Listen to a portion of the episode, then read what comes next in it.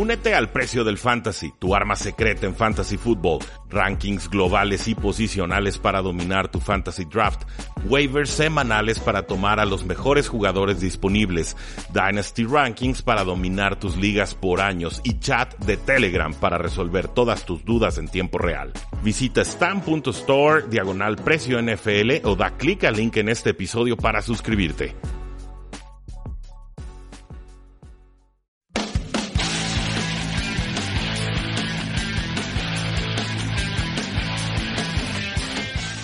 Saludos a todos y bienvenidos a un programa más de Tres y Fuera, donde la NFL no termina y nosotros tampoco. Mi nombre es Rudy Jacinto, me encuentran en Twitter como Paradoja NFL y el día de hoy vamos a dar nuestra previa del Thursday Night Football entre los Pittsburgh Steelers y los Cleveland Browns. Daremos noticias generales que se dieron entre ayer y hoy y por supuesto eh, un seguimiento a todas las lesiones que sé son muy importantes para todos ustedes que juegan en fantasy football, ya sea que tengamos a los jugadores lastimados o que nuestros jugadores de fantasy football se vayan a enfrentar equipos que tengan a defensivos importantes eh, lastimados. Antes de eso, quiero avisarles que ya se mandó nuestro mail de la semana 10, un mail eh, con tintes cómicos, con muchos memes, con todo el sarcasmo y humor que nos caracteriza, siempre muy respetuoso, por supuesto. Lo pueden encontrar en Facebook, en Twitter y en Instagram. De hecho, nuestra cuenta de Instagram aparece como el link al que pueden visitar desde nuestro portal, desde nuestra página principal. Pueden entrar a tresifuera.com, ahí les sale un recuadro para que se den de alta. Hay mucha gente que lo está disfrutando, pero queremos que tú también. Vale mucho la pena, le dedico casi las mismas horas a ese mail que a estos podcasts, entonces ya se imaginarán ustedes eh, la calidad y ganas que le ponemos al asunto. Muchísimas gracias, no olviden suscribirse al mailing semanal de 3 y fuera. En este Thursday Night Football tenemos un duelo de la AFC Norte. Los Pittsburgh Steelers se enfrentan a los Cleveland Browns. Cleveland viene de ganarle a los Buffalo Bills, los Steelers vienen de ganarle a Los Ángeles Rams y bueno, los Browns son favoritos y son locales, favoritos por tres puntos, locales contra los Steelers en este juego de las 7:20 hora del este. Por eso un equipo de Cleveland que tiene récord de tres victorias y seis derrotas y se enfrentan a unos Pittsburgh Steelers que en defensa no creen en absolutamente nadie. Está engañosa la línea, está tramposa la línea y les adelanto, yo no voy a comprar esa línea, denme a los Steelers. El over-under está en 41 puntos y medio, es en este juego del 14 de noviembre, Thursday Night Football cuando ha ganado Cleveland han sucedido cosas muy específicas. Lo que sucede es que el corredor Nick Chubb domina, con el juego terrestre convirtiéndose en parte central de esta ofensiva. Ahora pueden complementar ese juego terrestre con Kareem Hunt, que se dio bien contra los Buffalo Bills. Pero la defensa de los Bills, advierto, contra el juego terrestre, contra la corrida, se ha vuelto bastante mal y no creo que la defensiva de Pittsburgh eh, vaya a tener ese problema que sí tuvieron los eh, Buffalo Bills.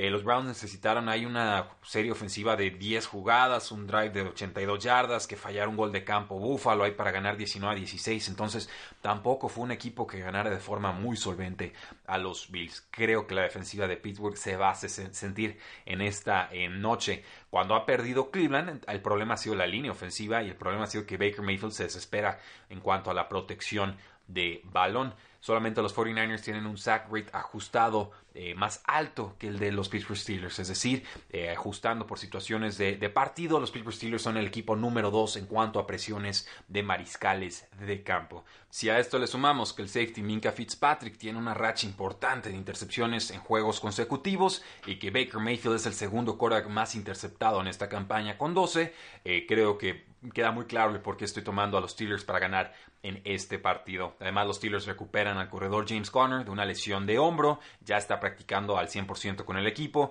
Y Mason Rudolph, yo sé que no es nada espectacular, pero no se está complicando demasiado en sus series ofensivas. Es un sencillo y simple administrador de partido. Mientras los Steelers cuiden la pelota, no deberían de tener problema en ganar este juego. No estoy pronosticando una paliza porque la ofensiva de Steelers no da para eso, pero sí creo que Steelers es favorito aunque esté a domicilio contra los Cleveland Browns y que esos tres puntos son una falta de respeto para la franquicia. Tomen los puntos, vámonos con los Pittsburgh Steelers.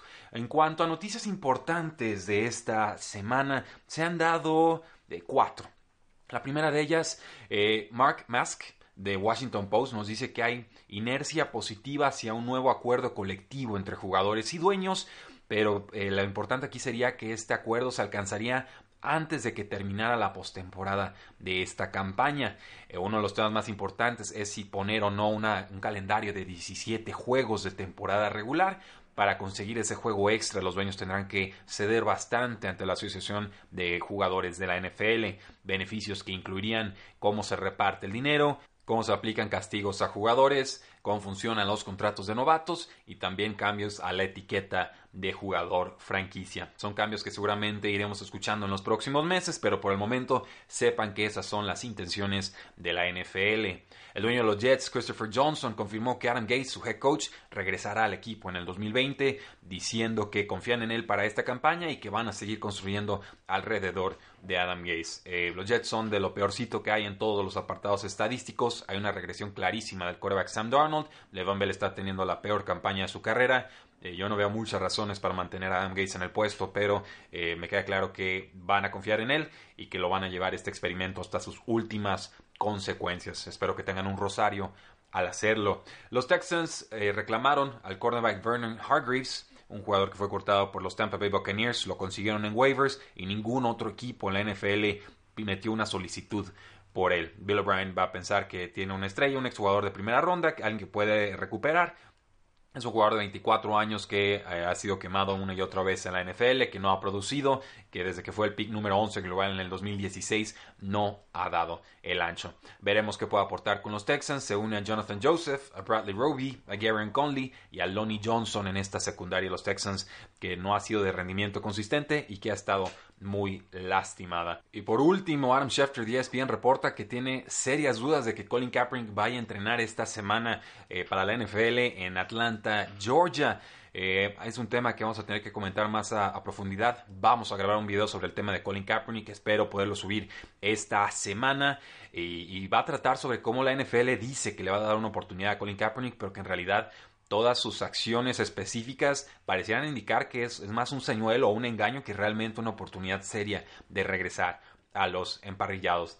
Eh, pero, insisto, lo vamos a comentar más a detalle. Es un tema que nos da para muchísima conversación. Simplemente sepan que mi postura es que la NFL no está dándole una oportunidad seria a Colin Kaepernick y que por eso es posible que Colin Kaepernick les diga no gracias, no le voy a entrar a su juego veremos.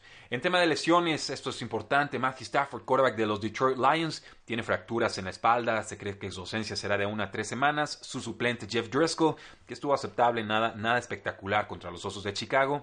No está entrenando todavía Matthew Stafford, así que yo sí creo que se va a ausentar en esta semana 11. Eh, Jacoby Brissett una lesión de rodilla con los Indianapolis Colts. Él ya está entrenando completamente con, los, con el equipo y parece que juega contra los Jacksonville Jaguars. James Conner, el corredor de los Pittsburgh Steelers, ya lo dijimos, lesión de hombro, ya está entrenando al 100%. Devonta Freeman, corredor de los Atlanta Falcons, una lesión de pie, va para dos a tres semanas. También Ito Smith, el suplente, ya fue puesto en reserva de lesionados. Espero que tomaran a Brian Hill en sus ligas de fantasy football con el waiver número uno. Tiene un duelo bien complicado contra Panteras de Carolina, pero el volumen de trabajo va a ser todo suyo. Es un jugador que a mí me gusta.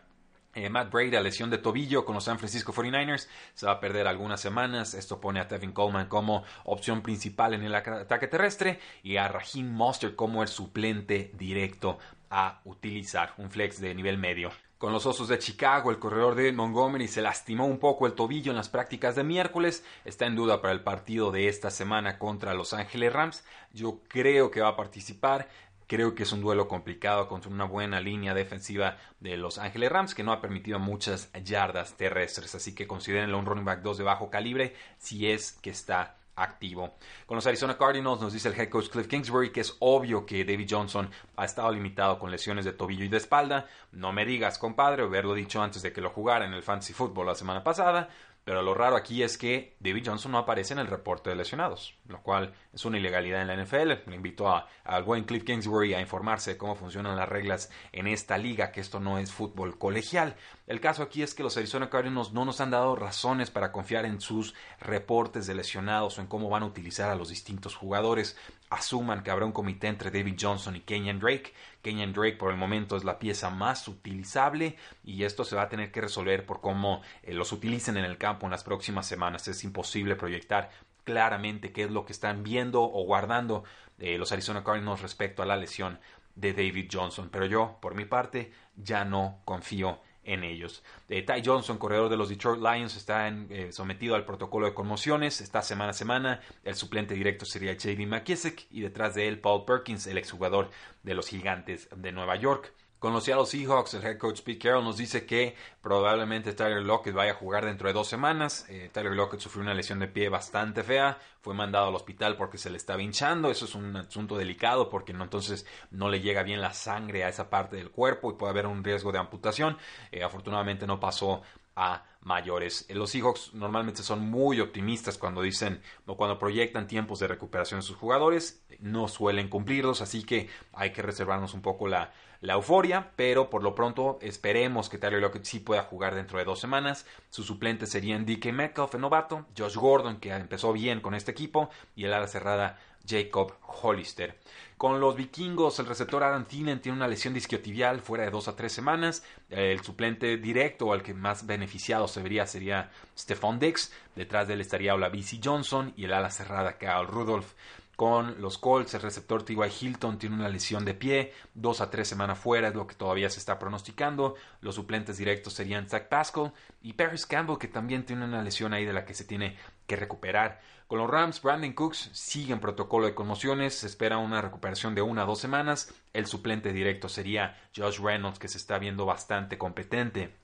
Con los Titanes, el receptor Corey Davis, lesión de cadera, sigue semana a semana. El suplente directo es AJ Brown. Nos decepcionó en esta semana anterior. No hubo mucho volumen de pase de los Titans, pero esperemos que sí pueda dar un paso adelante en esta semana 11. TJ Sharp también sería el receptor número 2 del equipo. Con los vaqueros de Dallas, Amari Cooper sigue con su lesión de rodilla y de tobillo. Eh, no ha estado practicando en las últimas semanas, pero ha estado produciendo a pesar de ello. Así que esperen que sí participe y que juegue muy bien contra una muy lastimada secundaria de Detroit. Con los Texans, el receptor Will Fuller, lesión disquiotibial, ya regresó a prácticas. Hay que ver si participa o no. Eh, sería una mala opción o una mala situación quizás para Kenny Stills, que ha sido el suplente directo de Will Fuller en esta ofensiva. Con los Colts ya se espera pronto el regreso del receptor Devin Funches, que llegó en agencia libre y se lastimó eh, rápidamente. Creen que va a poder regresar en las próximas semanas, mientras que Paris Campbell con su lesión de mano se esperaría su regreso hasta diciembre. Eh, con los Jacksonville Jaguars, Didi Westbrook ya está listo para jugar en la semana 11, se ha estado recuperando una lesión de hombro y de cuello, Así que esperen verlo ayudando a Nick Foles bajo centro. Con los Bengals, AJ Green sigue día a día con lesión de tobillo, ni está ni se le espera. Alex Erickson, otro jugador que había estado brillando en esta temporada de los Bengals, estuvo fuera de la práctica del miércoles con una lesión de espalda. El que sí ya está practicando es John eh, Ross, este jugador explosivo que estuvo fue puesto en reserva de lesionados, pero que yo esperaría ver al final de la temporada. No puede regresar hasta la semana 14. Con los 49ers, el tight end George Kittle, una lesión de tobillo, también de rodilla, una o dos semanas de lesión. Parece que no va a jugar en esta semana. Su suplente directo sería Ross Dooley. Con los Atlanta Falcons, Austin Hooper va a estar fuera alrededor de un mes con una lesión de MCL, ligamento de la rodilla. Una lástima, el suplente directo sería Luke Stalker, que es más bloqueador que receptor, y el que se ha visto más beneficiado sería Russell Gage, que desde la salida de Mohamed Sanu ha recibido más volumen de targets. Eh, con Evan Engram, el tight de los Gigantes de Nueva York, lesión de pie, estará fuera de dos a tres semanas. El suplente directo sería Rhett Ellison. Con los Osos de Chicago, el tight Trey Burton, una lesión de pie, pero eh, está fuera de dos a cuatro semanas, ni está ni se le espera. Hace una decepción esta campaña y la anterior. Su suplente directo sería Ben Broniker. Con los Giants, el tackle izquierdo Nate Solder sufrió una conmoción en el juego de la semana 10 contra los Jets. Eh, seguimos vigilando su situación. Con los 49ers, el tackle izquierdo Joe Staley, buen jugador, una fractura de dedo. Va a perderse varias semanas. Problemas para esta ofensiva de los 49ers. Su suplente sería Justin Skull, quien pues ha sufrido contra pass rushers esta temporada con los Santos, el guardia izquierdo Andrew Speed, ojo aquí, fractura de mano, se pierde por lo menos seis semanas. Es un jugador que llegó al Pro Bowl en el 2018, una ex primera ronda, un jugador muy confiable y el suplente sería Will Clapp. Con los Osos de Chicago, el linebacker Danny Trevathan sufrió una fea eh, fractura en la mano, específicamente en el codo y bueno, ya habían perdido a jugadores como Akimi Hicks, esta lesión de Danny Trevathan no va a ayudar eh, para mejorar esa situación de la defensiva interior de los Osos de Chicago. Con los Santos también perdieron el cornerback Marshawn Lattimore esta semana a semana con una lesión disquiotibial. Tan pronto salió del campo, Julio Jones tuvo una jugada como de 50 yardas, así que Ojo ahí, la secundaria de los Santos puede ser vulnerable en estas semanas. Con los Cardinals, el cornerback Patrick Peterson sufrió una lesión de pie izquierdo en esta derrota contra los Tampa Bay Buccaneers. Ha tenido una mala temporada este jugador de 29 años, pero aún así la defensa de Arizona no está para perder efectivos. Con las Panteras, el buen cornerback James Bradbury, lesión de ingle, no jugó contra los Packers. Con los Buccaneers, el jugador cornerback MJ Stewart tiene una lesión de rodilla, estará fuera de 3 a 4 semanas y eso preocupa porque cortaron a Vernon Hargreaves, de quien hablamos, llegó a los Houston Texans esta semana, entonces la secundaria de Tampa Bay es aún más vulnerable. Otras lesiones a vigilar, Janory Jenkins en la secundaria de los Gigantes con una conmoción, a Sean Robinson, el jugador de los Lions con lesión de pulgar, Kevin Strong de los Lions con lesión de costillas, Michael Pierce de los Ravens con lesión de pie, Darius Williams de los Rams con lesión de tobillo, Tremont Smith de los Packers con una conmoción, Ty Summers de los Packers con una conmoción y Jeff Heath de los Vaqueros con una lesión de hombro. En cuanto a lesiones importantes, jugadores que ya no van a regresar esta temporada, Deshaun Jackson, el receptor de las Águilas de Filadelfia, ya está fuera por prácticamente el resto de la temporada. Suplentes directos serían Nelson Aguilar, Zach Ertz y Jordan Matthews, que acaba de volver a firmar una vez más con el equipo. Preston Williams de los Delfines, receptor novato, muy talentoso, lesión de rodilla, prácticamente fuera el resto de la campaña. Con los Raiders, el safety Carl Joseph, lesión de pie, ya fue puesto en reserva de lesionados, lo van a tratar de reemplazar con DJ Swearinger. Con los Jets, el ala cerrada Chris Herndon apenas había regresado y ya se nos va de nuevo, lesión de costillas, directo a reserva de lesionados. El suplente sería Ryan Griffin, Titan 2 para efectos de fantasy football. Con los Rams, el centro Brian Allen se va a perder el resto de la campaña con una lesión de rodilla que sufrió contra los Steelers. Un problema más para esta pobre línea ofensiva de Los Ángeles Rams. Van, a tener que hacer mucho movimiento en esa, en esa posición. Y por último, el defensive end de los Chiefs, Emmanuel Ogba, se pierde el resto de la campaña con una lesión de pectoral que sufrió contra los Tennessee Titans. Es una debilidad importante ahora la, que tiene Kansas City en su defensiva y esta lesión de Emmanuel Ogba pues no va a ayudar ni a presionar a los mariscales de campo ni a detener el juego terrestre. Veremos cómo es que lo solucionan. Eh, muchas gracias por habernos escuchado en el programa del día de hoy. No olviden seguirnos en Facebook, en Twitter, en Instagram y en YouTube. Suscríbanse a YouTube, denle click a la campanita. Ya vamos a tener ritmo regular de publicación de videos. Espero que les gusten, que los compartan, que los disfruten, porque la NFL no termina y nosotros tampoco. Tres y fuera.